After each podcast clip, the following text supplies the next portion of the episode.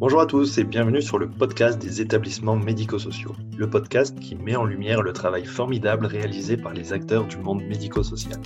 Je suis Arnaud Chevalier. Après 10 années en EHPAD, dont 8 en tant que directeur, je travaille maintenant sur la création d'outils, à la fois logiciels, formation ou matériel, qui permettent aux professionnels de pouvoir réaliser leur mission dans les meilleures conditions.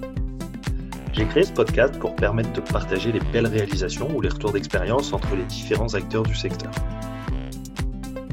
Aujourd'hui, je fais le point avec Jean-Pierre Rizot sur l'avancée des réformes qui doivent permettre de transformer l'accompagnement du grand âge en redonnant des moyens aux équipes. Nous avions discuté de ce sujet il y a six mois, à la sortie du confinement. Où en sommes-nous aujourd'hui? Bonjour Jean-Pierre. Euh, donc, euh, pour rappeler, Jean-Pierre Rizot, tu es le, président de la FNADEPA. Euh, on a échangé pas mal euh, au mois de mai. D'ailleurs, c'est toi qui as fait le premier épisode euh, mhm. de ce podcast. Je t'en remercie encore. On sortait du confinement et avec des équipes, des directeurs qui étaient, qui étaient épuisés, mais qui avaient tenu. et ce que, ce que tu disais à la fin du premier épisode, c'est voilà, maintenant, il faut que ça change, il faut qu'on en tire les leçons, et il faut qu'on se donne les moyens. Et tu avais une phrase où tu disais les gens ne comprendraient pas qu'ils puissent que ça puisse pas changer, que ça puisse pas évoluer. Après ce qu'on a vu, après euh, ce qu'on a vécu, se dire ça peut, on peut pas rester comme ça. Et euh, donc il y, a, quelques mois qui, ont, qui sont passés, euh, un déconfinement, un reconfinement partiel progressivement. Là, on, on, est en plein dedans. et par contre, moi, mon sentiment en tant qu'observateur, on va dire un peu lambda, de, de ce que je vois aux, infos, euh, dans les journaux, sur Internet, de se dire, mais en fait, la loi grand âge, ben, elle n'arrive pas trop, on parle d'un report. Le cinquième risque, on en parle, mais, mais c'est flou. On se dit, OK, on va le faire, mais, mais on ne sait pas ce qu'il va y avoir dedans. Euh, est-ce que tu peux nous dire où on en est aujourd'hui?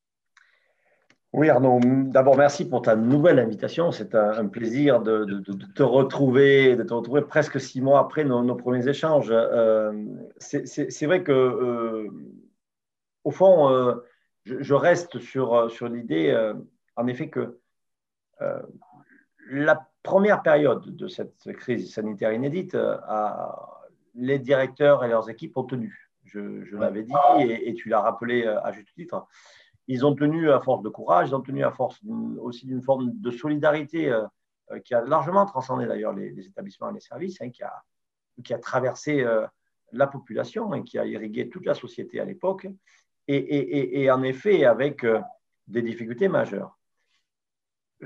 Est arrivé l'été et une forme d'insouciance liée à l'été, liée aux vacances, il y a tout un tas de situations, et puis peut-être aussi l'idée un peu peut-être saugrenue de chacun d'entre nous qu'au fond on avait passé le plus dur et que le plus dur était passé.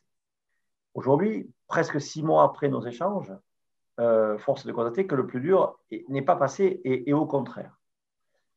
Euh, et c'est avec gravité aujourd'hui que, je peux te dire, Arnaud, et témoigner aujourd'hui pour tous les directeurs et les directrices que je vois, et, euh, évidemment de ma place, j'en vois de France entière. non seulement le plus dur n'est pas passé, mais on y est dedans et on s'est tapé la tête contre le mur. On s'est tapé la tête contre le mur au sortir au fond des, vacances d'été parce que des équipes usées, tu l'as dit, elles l'étaient. Ces équipes-là n'ont pas pu se reposer, n'ont pas pu se ressourcer, n'ont pas pu se régénérer. Et je parle des équipes, c'est à la fois des directeurs et directrices, ceux que, celles que nous représentons, et de l'ensemble des professionnels.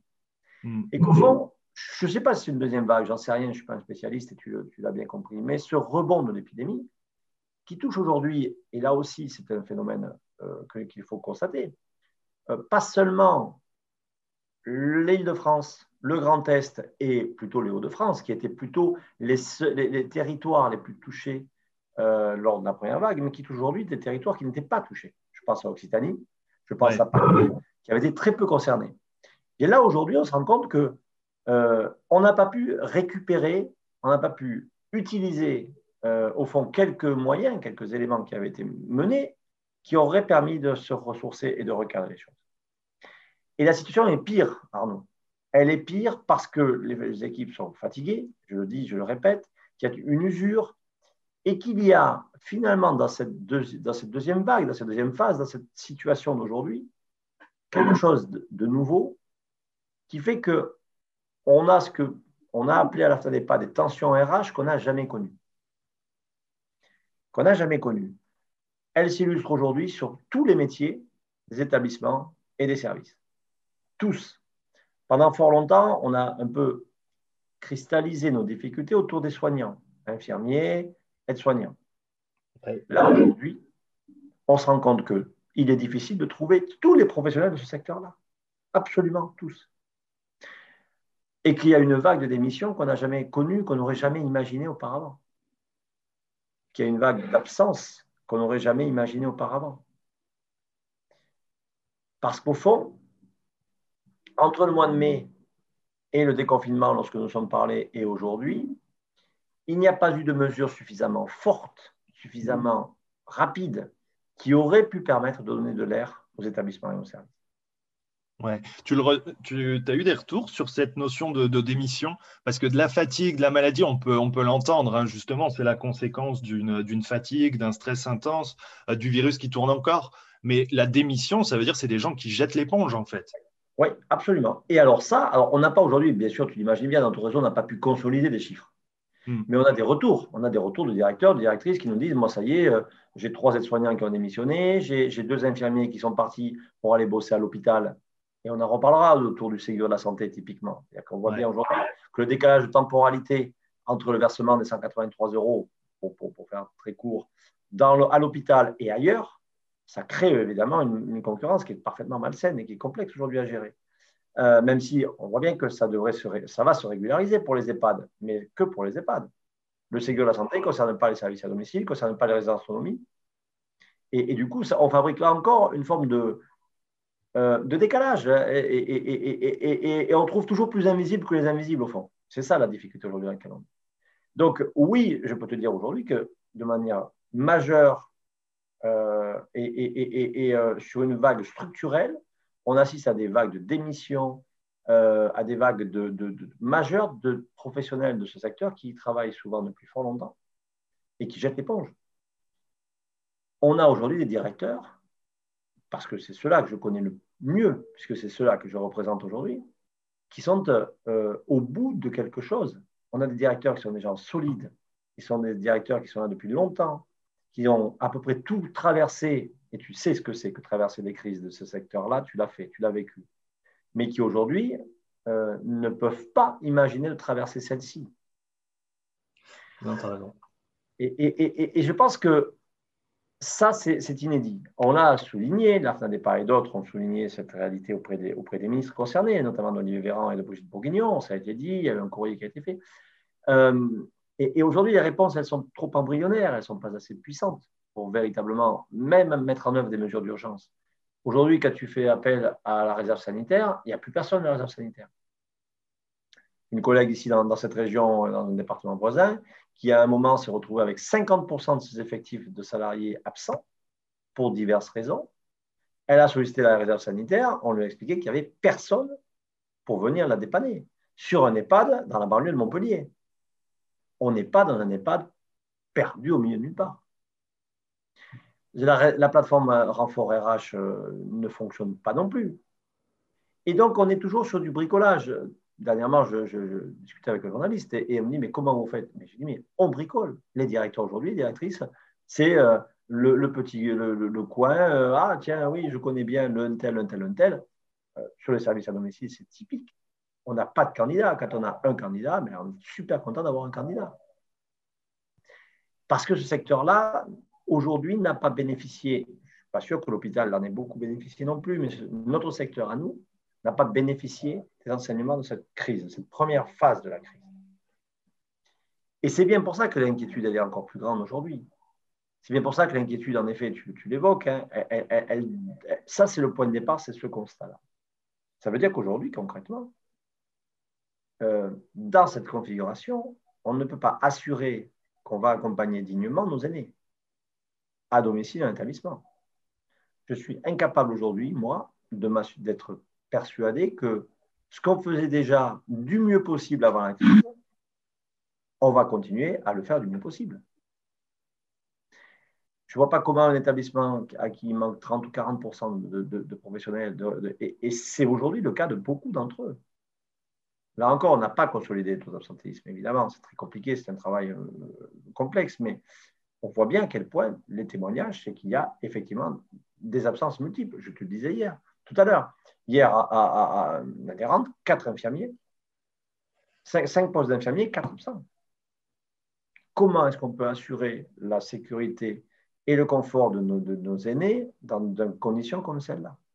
Impossible. Et euh, un infirmier, il faut, il faut avoir en tête, il faut trois ans pour le former. Euh, un, je me souviens de, je crois que c'était l'époque 2014-2015 où, on en parlait déjà beaucoup de la pénurie d'infirmiers. Mhm. Euh, et je pense que finalement, on était juste là avant la crise. On parlait peut-être plus de pénurie d'aides-soignants. Oui. Mais voilà, c'était déjà pas glorieux en fait.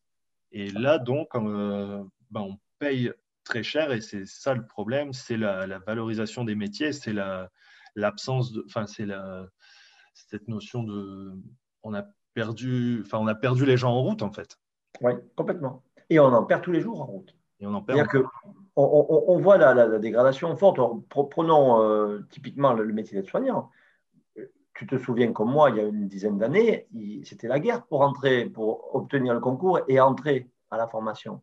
Il y avait un nombre de, il y avait beaucoup, beaucoup de, de, candidats et il y avait énormément de, candidats dont, dont la candidature était rejetée parce qu'il n'y avait pas assez de place. Mm. Aujourd'hui, les, les, les IFSI-IFAS ne remplissent pas et ne sont pas capables d'attirer suffisamment de professionnels. Là encore, on se rend compte que euh, certains IFSI de la Croix-Rouge, et c'est un exemple concret sur lequel j'argumente, forment pendant trois ans des infirmiers et infirmières dans le cadre de la Croix-Rouge et tu as personne pour bosser dans l'établissement de la Croix-Rouge du territoire concerné. On voit le révélateur, c'est-à-dire qu'on a perdu effectivement des candidats, et on perd aussi des, compétences et des qualifications ensuite. On a un certain nombre de, professionnels qui aujourd'hui se forment et qui exercent des métiers qui n'ont rien à voir avec celui-là.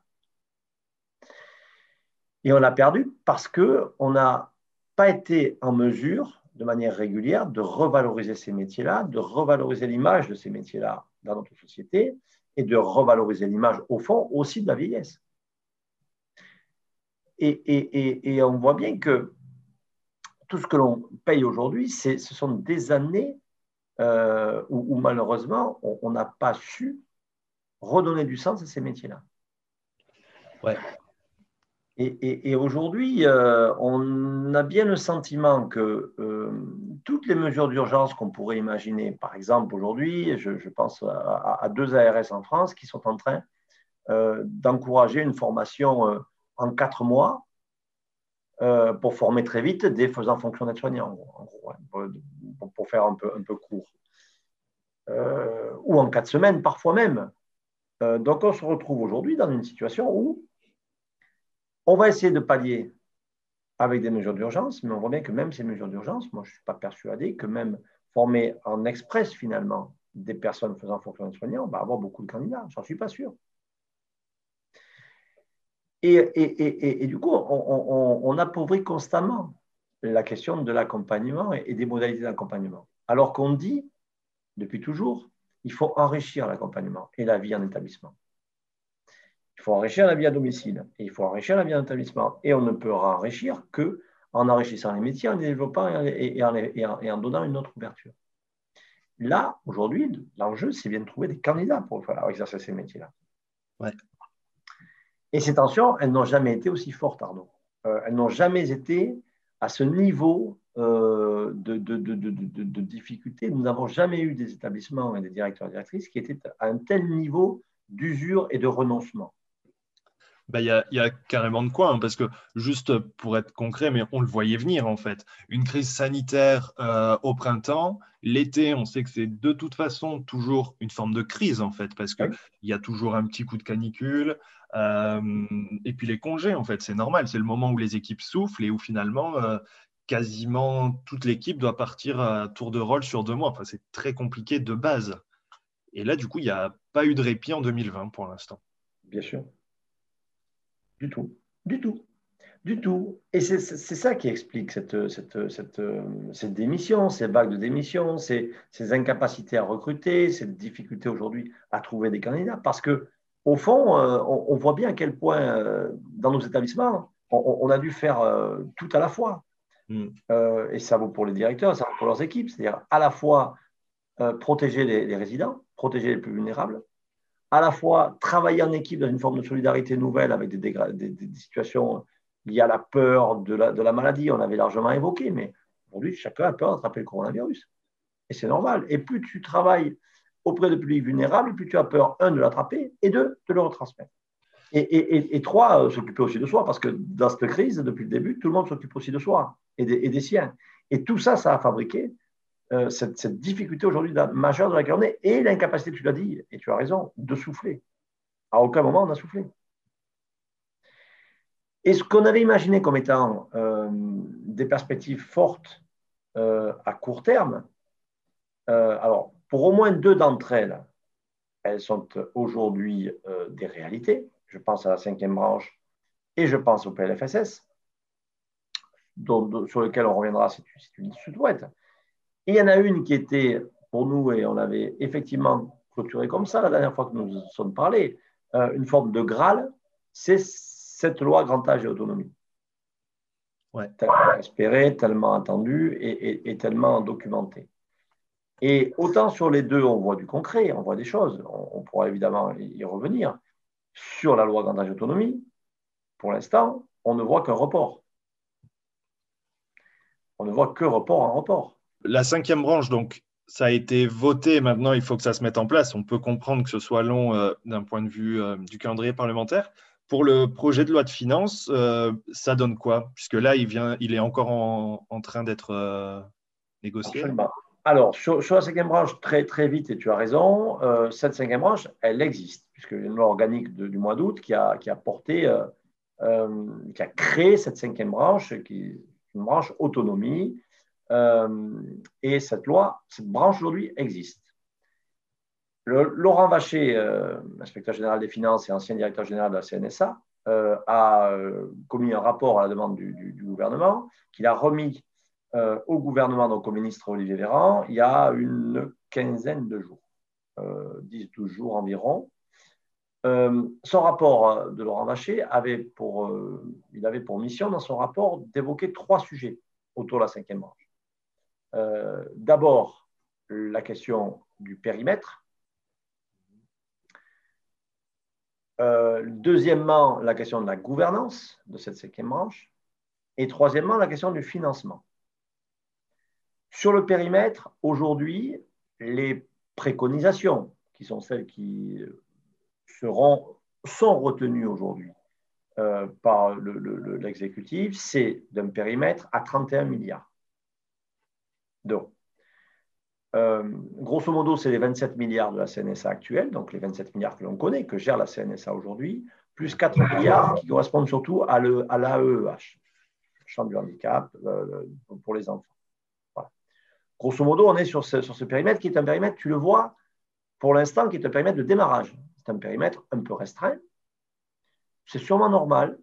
En tout cas, nous, on n'est pas choqué par le fait que le périmètre ne soit que de 31 milliards aujourd'hui. L'enjeu, c'est à terme de donner une impulsion beaucoup plus forte. Et il faudra qu'il y ait plus de moyens pour que cette branche soit plus cohérente.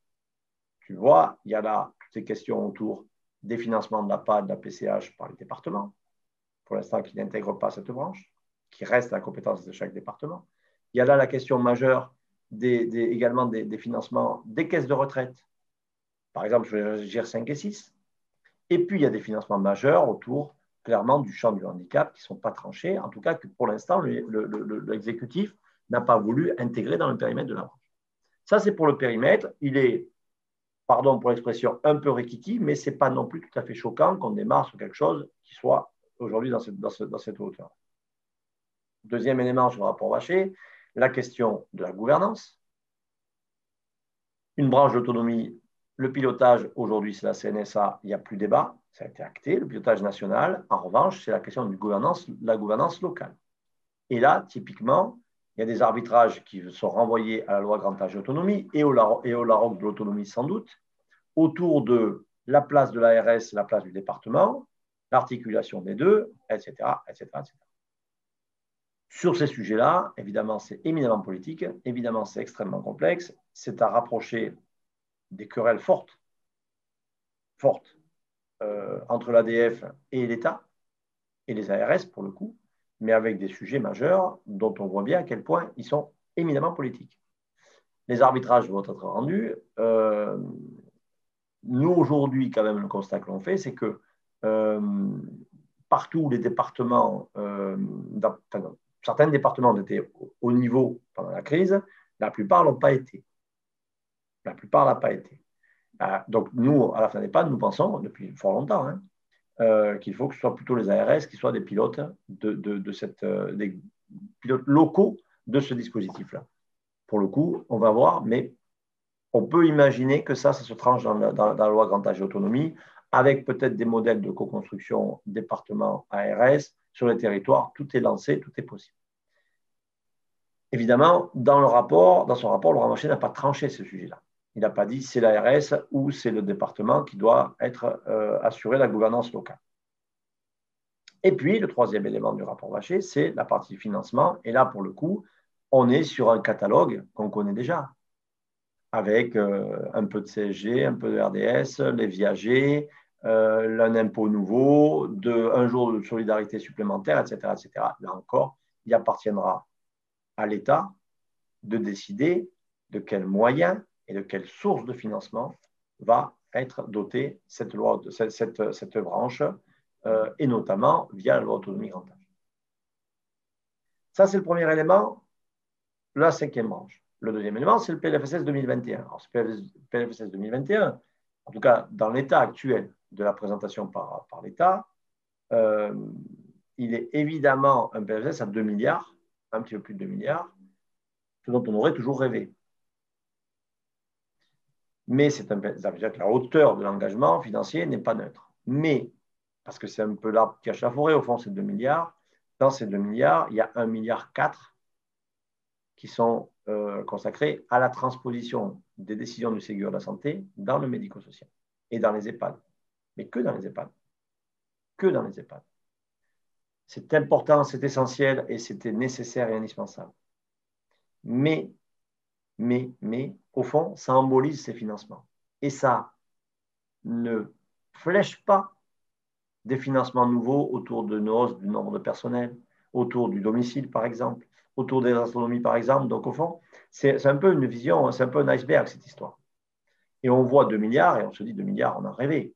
On a toujours rêvé de 2 milliards de, de, de, nouvelles. Il n'y a pas que ça dans le PLFSS, il y a aussi des éléments autour de l'investissement, mais qui sont directement issus du Ségur. Donc, au fond, ce PLFSS, on ne peut pas dire que ce n'est pas bien, mais il n'est pas un PLFSS qui est un PLFSS qui peut permettre de construire des perspectives autour de la loi grand âge et autonomie, des perspectives qui rejoignent celles qui sont les nôtres. On colmate d'une certaine manière. On colmate. On transpose des mesures sanitaires vers le médico-social. Encore une fois, on ne peut pas dire à la fin des pas qu'on n'en est pas satisfait. On a milité pour ça. Mais les insatisfactions, elles naissent au fond de ces mesures du Ségur qui sont très imparfaites parce que, encore une fois, elles ne concernent que les soignants des EHPAD. Elles ne concernent pas les autres. Elles ne concernent pas tous les professionnels des EHPAD. Et elles ne concernent pas les astronomies, et elles ne concernent pas les résidences-services, et elles ne concernent pas les services à domicile. Donc on voit bien qu'au fond, on est sur un PLFSS dont on a commencé déjà, et on va continuer, nous, notre travail.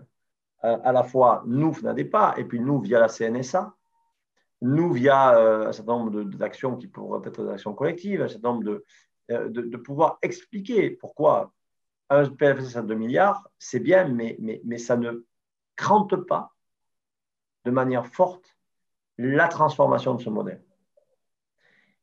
Et au fond, c'est bien ça l'enjeu. Euh, et c'est bien pour ça que le passage vers la loi grand âge autonomie, il, est, il est un passage qui n'est aujourd'hui complexe parce que euh, ce n'est pas juste les 10 milliards du rapport Libo. Ce n'est pas que ça. C'est comment est-ce que ces 10 milliards du rapport Libo, d'abord, on va les chercher? Parce que les Français aujourd'hui sont prêts à un impôt supplémentaire, un impôt nouveau pour financer la dépendance de manière solidaire et pour financer une branche d'autonomie qui soit une branche d'autonomie financée de manière solidaire comme pour les autres branches, les quatre autres. Je ne suis pas sûr aujourd'hui que les Français acceptent de payer plus d'impôts. Or, c'est bien le sujet. C'est bien un sujet majeur aujourd'hui de la question du financement. Que, on voit bien à quel point il faut plus de moyens pour, les, pour accompagner nos aînés, mais trouver ces financements-là, ça peut passer par de l'impôt nouveau, ça peut passer par tout un tas d'autres pistes que Laurent Vacher évoque parfaitement bien, mais il faudra en trouver une en tout cas. Ouais. Ça ne peut passer par un moyen constant. Et au fond, euh, c'est bien ces éléments-là de transformation euh, qui doivent venir irriguer la loi grand âge et autonomie. Avec, avant cette loi grand âge et autonomie, et, évidemment, j'y reviendrai euh, très rapidement, mais un espèce de, de, de, marchepied supplémentaire, si je puis dire, cinquième branche, PLFSS, et ce marchepied supplémentaire qui devrait démarrer dans les jours qui viennent, lancé par Brigitte Bourguignon, c'est le Larocque de l'autonomie. Alors, nous, de manière, euh, on de manière très très claire, on s'est positionné, j'ai eu l'occasion de le redire lors de, discours d'ouverture du congrès, de notre congrès national, que tu, hein, qui a eu lieu lundi et mardi dernier. Et, j'ai redit euh, devant la ministre euh, qui, était présente, même par, par, visio, j'ai redit que nous, nous n'accepterions pas cela roque de l'autonomie soit une énième concertation à la concertation. Tout a été dit, tout a été concerté, tout a été évoqué. En revanche, que si cela roque de l'autonomie est ramassé sur une période très courte, de quatre semaines par exemple, comme le Ségur cet été, que c'est pour traiter dans un calendrier précis, mais qui nous est annoncé. Ce n'est pas de dire on commence et on verra quand on finit. C'est de dire on commence aujourd'hui et on finira dans quatre semaines ou dans six semaines et de nous dire ce que l'on va traiter comme sujet. Si c'est pour traiter avec nous, fédération, la question de la construction de la loi sur, par exemple, la question de la gouvernance, département, ARS, sur, par exemple, la question majeure de quelle évolution des métiers, comment est-ce qu'on arrive à créer de nouveaux métiers et à, et à décloisonner les métiers du soin et les métiers du non-soin, par exemple si c'est pour traiter la question majeure de la prévention, si c'est pour traiter quelques sujets précis et co-construire une loi avec les fédérations, oui, nous en serons. Oui, nous en serons. Et on en sera avec toujours les éléments compétitifs que nous essayons de porter toujours dans notre fédération. Mais si c'est pour redire tout ce qui a été dit par Dominique Libaud et sa, et sa mission, tout ce qui a été dit par Myriam El Khomri et sa mission, tout ce qui a été dit par Audrey Dufeu-Schubert et sa mission parlementaire, et je ne parle que de trois textes-là, je pourrais citer le rapport Ibora Fiat, le rapport du sénateur Bernard Bonne, je pourrais en citer plein d'autres. Alors, si c'est pour recommencer de, concerter, on n'en saura pas. La pas n'en saura pas. Parce que le temps de la concertation, on l'a dit au mois de janvier l'an passé, il est passé. Le temps de la concertation, c'était euh, le blabla, ça suffit. Aujourd'hui, on ne peut plus. Et donc, on ne sera de, cette, de ce de l'autonomie, et ça a été dit, et je le redis de manière très formelle devant, devant toi, Arnaud, on n'en sera que si c'est véritablement dans ces conditions-là. Sinon, nos adhérents ne comprendraient pas qu'on ne les représente pas et qu'on les représente dans quelque chose qui a déjà été dit 50 fois, dans lequel on a largement participé. Le rapport Libo, Annabelle Beck et moi avons fait partie chacun d'un groupe de travail et on a apporté tout ce qu'on avait apporté et tout a été dit. Et Dominique Libo le sait très bien. Il y, a, vraiment un, cruel euh, besoin d'action maintenant, parce que c'est clair, hein, il y a eu X rapports, il y a eu, voilà, pendant une période où finalement on savait qu'il fallait que ça bouge. Ok, on discutait, mais maintenant qu'on est, euh, est bien dedans, qu'il faut que ça change, maintenant c'est des actions. Et je me dis, tu vois, parfois, alors c'est un raisonnement euh, personnel, mais je me dis, si j'étais, parce que ça doit être très très compliqué à gérer, hein, mais si j'étais peut-être, je ne sais pas, à la place dans un ministère et, de cette réflexion-là, je me dis, mais en fait, là, ce qu'il faut, c'est des actions. Et je me dis, mais ça coûte moins cher d'agir maintenant, je pense, de remettre des moyens, puisqu'on voit en fait la situation qui empire euh, de jour en jour, en fait, et de se dire que plus on va attendre, tu vois, c'est un petit peu c'est pas de la médecine, mais quand on voit la maladie qui s'installe, tu vois la difficulté de se dire, mais plus je traite vite, plus ce sera efficace, moins ce sera lourd. C'est un peu cette logique-là. Et je me dis, en plus, tu vois, d'un point de vue là, euh, peut-être budgétaire, tu vois, euh, d'un point de vue d'un gestionnaire, même d'un financier, se dire, mais en fait, euh, là, on voit, il y a besoin de postes, il y a besoin de moyens. Est-ce que tu ne crois pas que finalement, de toute façon, le coût, si on voulait juste, si on avait peur de, que le budget soit immense et que, et que ça s'arrête pas, tu vois, que ce soit une dépense euh, euh, incontrôlable. Mais en fait, vu qu'il y y a en même temps une crise de vocation, en fait, tu vois, on disait, euh, c'était le, rapport El Khomri, 80 000 postes. Mais mmh. les 80 000 postes, même si on les ouvre maintenant, on ne pourra pas les pourvoir. Donc ça coûtera que dalle à l'État, en fait, tu vois, à, la, à la branche santé, parce qu'en fait, il n'y a pas les moyens. Par contre, au moins il y aurait le geste en fait, se dire ben, on y va et on reforme et on, reprend, euh, enfin on, y va quoi, on attaque et on fait bouger les choses quoi, plutôt que de ouais, de réfléchir un peu trop et puis pendant ce temps-là, ben le patient il est mort quoi.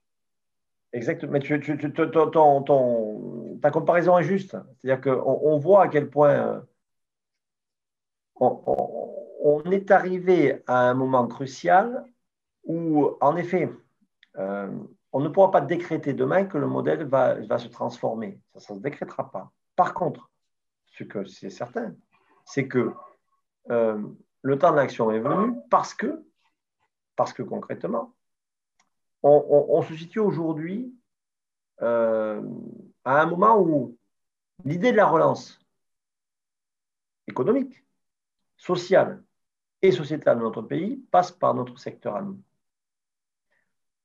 pour plusieurs raisons. D'abord parce que euh, il est indispensable et essentiel qu'on prenne soin de nos aînés. Constamment et depuis le début de cette crise, le président de la République dit qu'il faut protéger les plus vulnérables. Aujourd'hui, je prétends, et ce n'est pas lié au confinement, ce n'est pas lié à tout un tas d'autres réalités, qu'on n'est pas en mesure, nous, directeurs, d'être certains de protéger nos aînés. Quand il manque 40% des effectifs dans un EHPAD, tu ne peux pas assurer à la collectivité, à la société, de protéger les plus vulnérables. Ce n'est pas vrai. Quand aujourd'hui, dans un service à domicile, tu, es obligé de ne pas intervenir euh, ou de n'intervenir que 50% des heures prescrites à domicile parce que tu n'as pas de professionnel, tu ne peux pas assurer que tu vas protéger les plus vulnérables. Je suis absolument d'accord et ça crée une angoisse terrible chez les directeurs et c'est ça qu'on ressent en fait chez, chez nos collègues. J'ai j'ai eu un moment de, pareil, une petite réflexion personnelle hein, qui, peut, peut être non pertinente, mais euh, au mois de juin, quand les écoles ont commencé à réouvrir, on entendait des maires qui sont responsables de l'école dire bah, écoutez, les conditions ne sont pas réunies, on ne va pas réouvrir. Et là, je me suis dit mais merde, quoi. Si les directeurs d'EHPAD, ils avaient fait ça au mois de mars, eh bien écoutez, on ne sait pas où on va, c'est compliqué, c'est dangereux, mon équipe, euh, ben, c'est compliqué. Et eh ben écoute, on va fermer. Tu te rends compte en fait hein. et, par contre, alors, ok, c'est pas la même chose, c'est certainement pas comparable, mais on a des équipes, et c'est vrai que c'est tout le monde, c'est les directeurs, mais, même les, soignants aussi, en fait, parce que tout le monde est dans le même bateau, qui du coup doivent euh, ouais, lutter dans un environnement complètement incertain.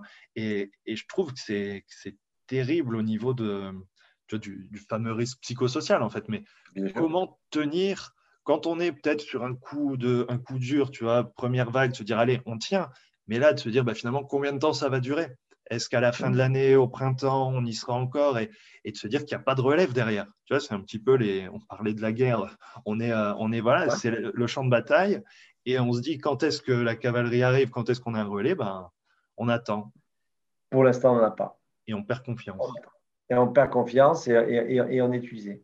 Et, euh, aujourd'hui, on commence à avoir des directeurs d'établissement, des directeurs d'EHPAD, qui renoncent à accueillir de nouveaux, de, nouveaux résidents parce qu'ils ne sont pas en capacité de, de, les accompagner correctement. Parce que, encore une fois, il n'y a pas de personnel, il n'y a pas de professionnel, parce que les conditions de travail sont devenues tellement dures, tellement impossibles, et les perspectives d'amélioration tellement lointaines et incertaines.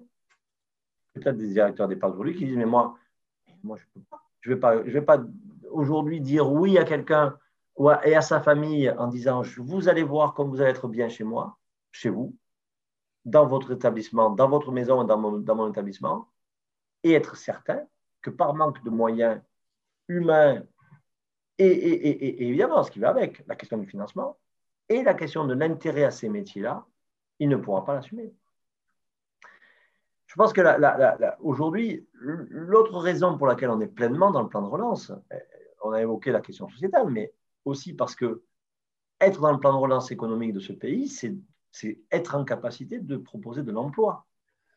Nous sommes un secteur qui propose des emplois.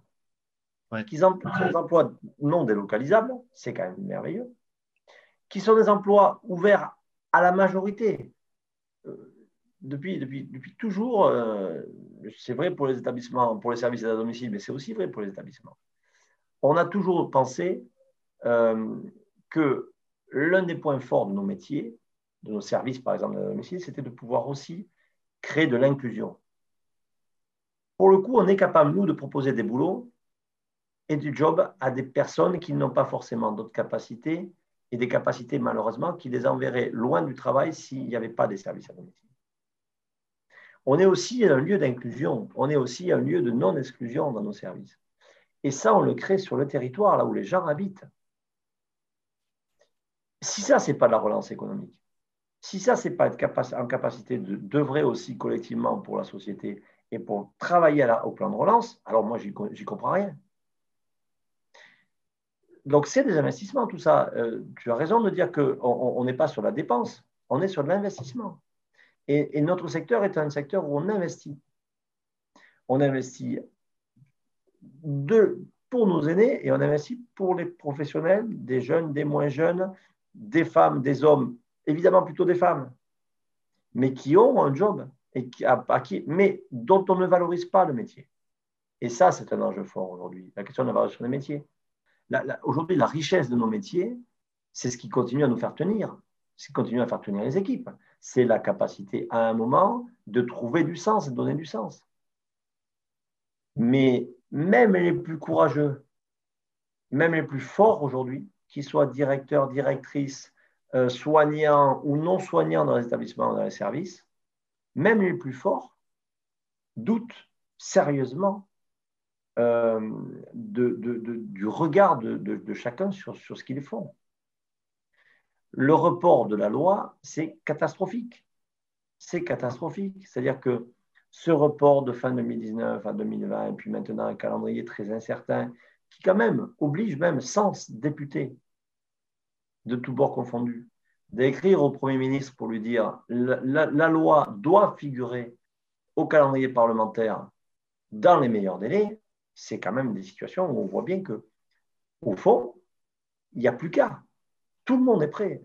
Nos concitoyens sont prêts, nos, parlementaires sont prêts. Quand tu aujourd'hui tu parles avec des, députés, des sénateurs, il a aucun député sénateur ne, ne, dit qu'il ne faut pas faire cette loi. Mais Brigitte Bourguignon, la première, le sait. Je n'ai pas de doute sur ça.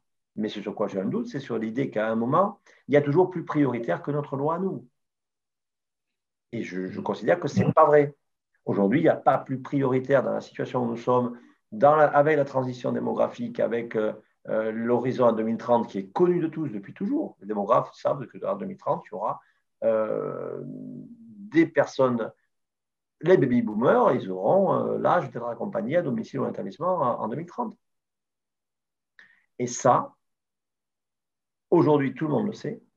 Et il y a toujours une loi qui est plus prioritaire que la nôtre. Et je dis non. Aujourd'hui, à la pas, nous disons non, la priorité, c'est bien de mettre au calendrier parlementaire, au plus tard à la fin du premier trimestre 2021, la loi grand âge et autonomie.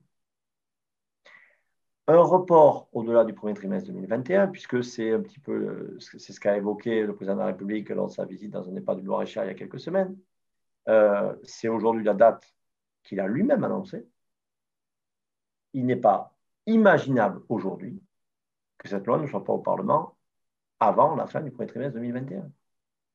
Si ça ne se produit pas, si ça n'est pas lieu, si c'est encore reporté, alors je pense que chacun devra prendre ses responsabilités et je pense que chacun devra comprendre que si cette loi-là n'est pas présentée, n'est pas discutée, on va vers des drames absolus. On va vers une incapacité pour chacun d'assumer ses fonctions dans les établissements et dans les services aux personnes âgées. On est là, on est dans le mur. Je crois qu'au mois de mai, je t'avais dit qu'on s'approchait du mur. Là, on y est maintenant. On a tapé la tête même. Exact. c'est à la fois triste, à la fois assez négatif, mais est-ce que euh, finalement, bon, le report, il est peut-être, moi je l'ai vu un peu comme ça, tu vois, un, remaniement euh, ministériel, ça impliquait aussi que chacun prenne euh, un peu ses marques, même si on est en, situation de crise et que du coup, il faut, il faut aller plus vite. mais ouais, c'est sûr que là, c'est très, très urgent.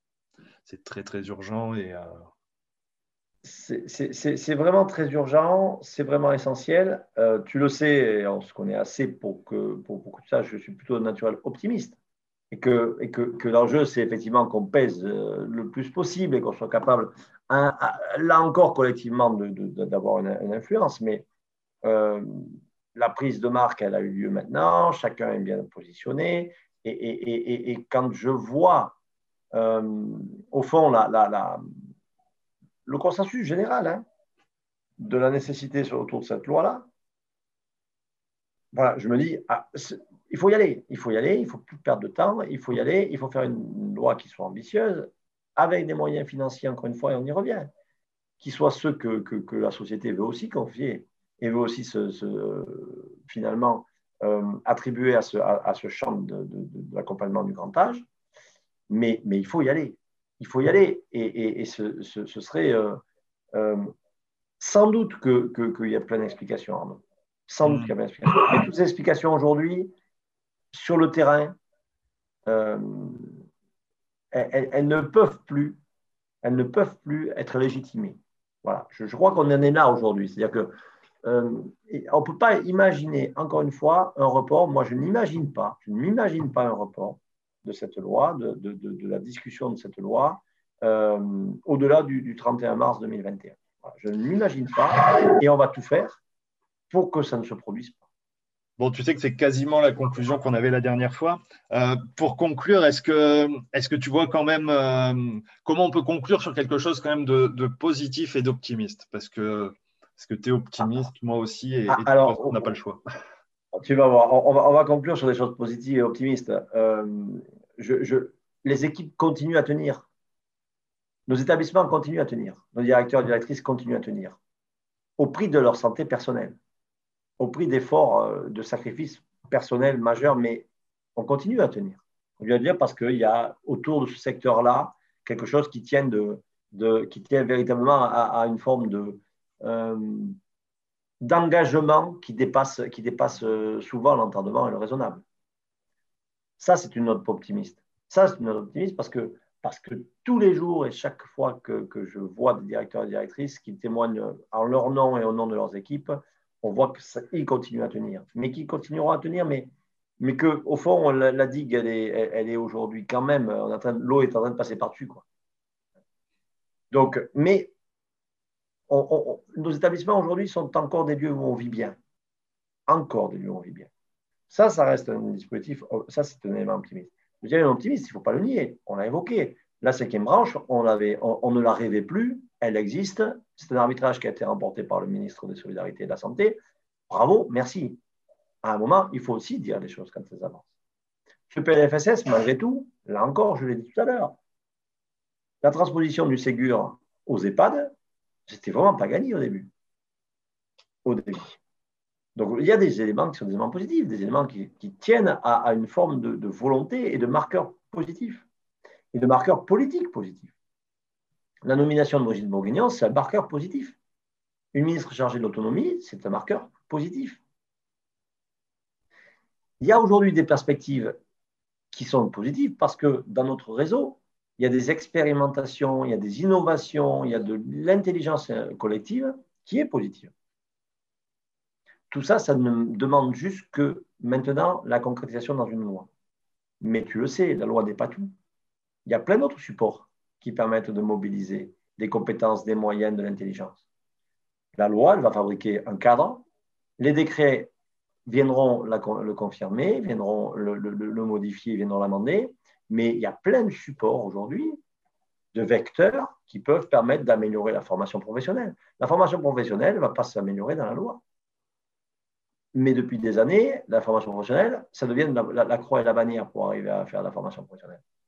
Il y a aussi des éléments qui peuvent être faits en dehors de la loi. Mais la loi, cette loi-là, elle est maintenant indispensable, nécessaire, et je veux, là aussi, pour conclure sur une note d'optimisme, te dire que si on se revoit dans six mois et qu'elle n'est toujours pas là, j'aurai beaucoup de mal à conclure sur une note d'optimisme. Mais j'y crois encore. Et on va tout faire pour, pour y parvenir, c'est évident. Bon, ça marche. Eh ben, merci beaucoup. Merci Jean-Pierre pour déjà toutes ces explications, pour euh, ton témoignage et le partage de ton expérience là de ces, derniers mois. Euh, merci encore et ben, rendez-vous dans six mois pour voir où on en est. Ah, merci à toi Arnaud avec grand plaisir. Avec grand plaisir. C'est fini pour aujourd'hui. J'espère que cet épisode vous a plu et qu'il vous inspirera.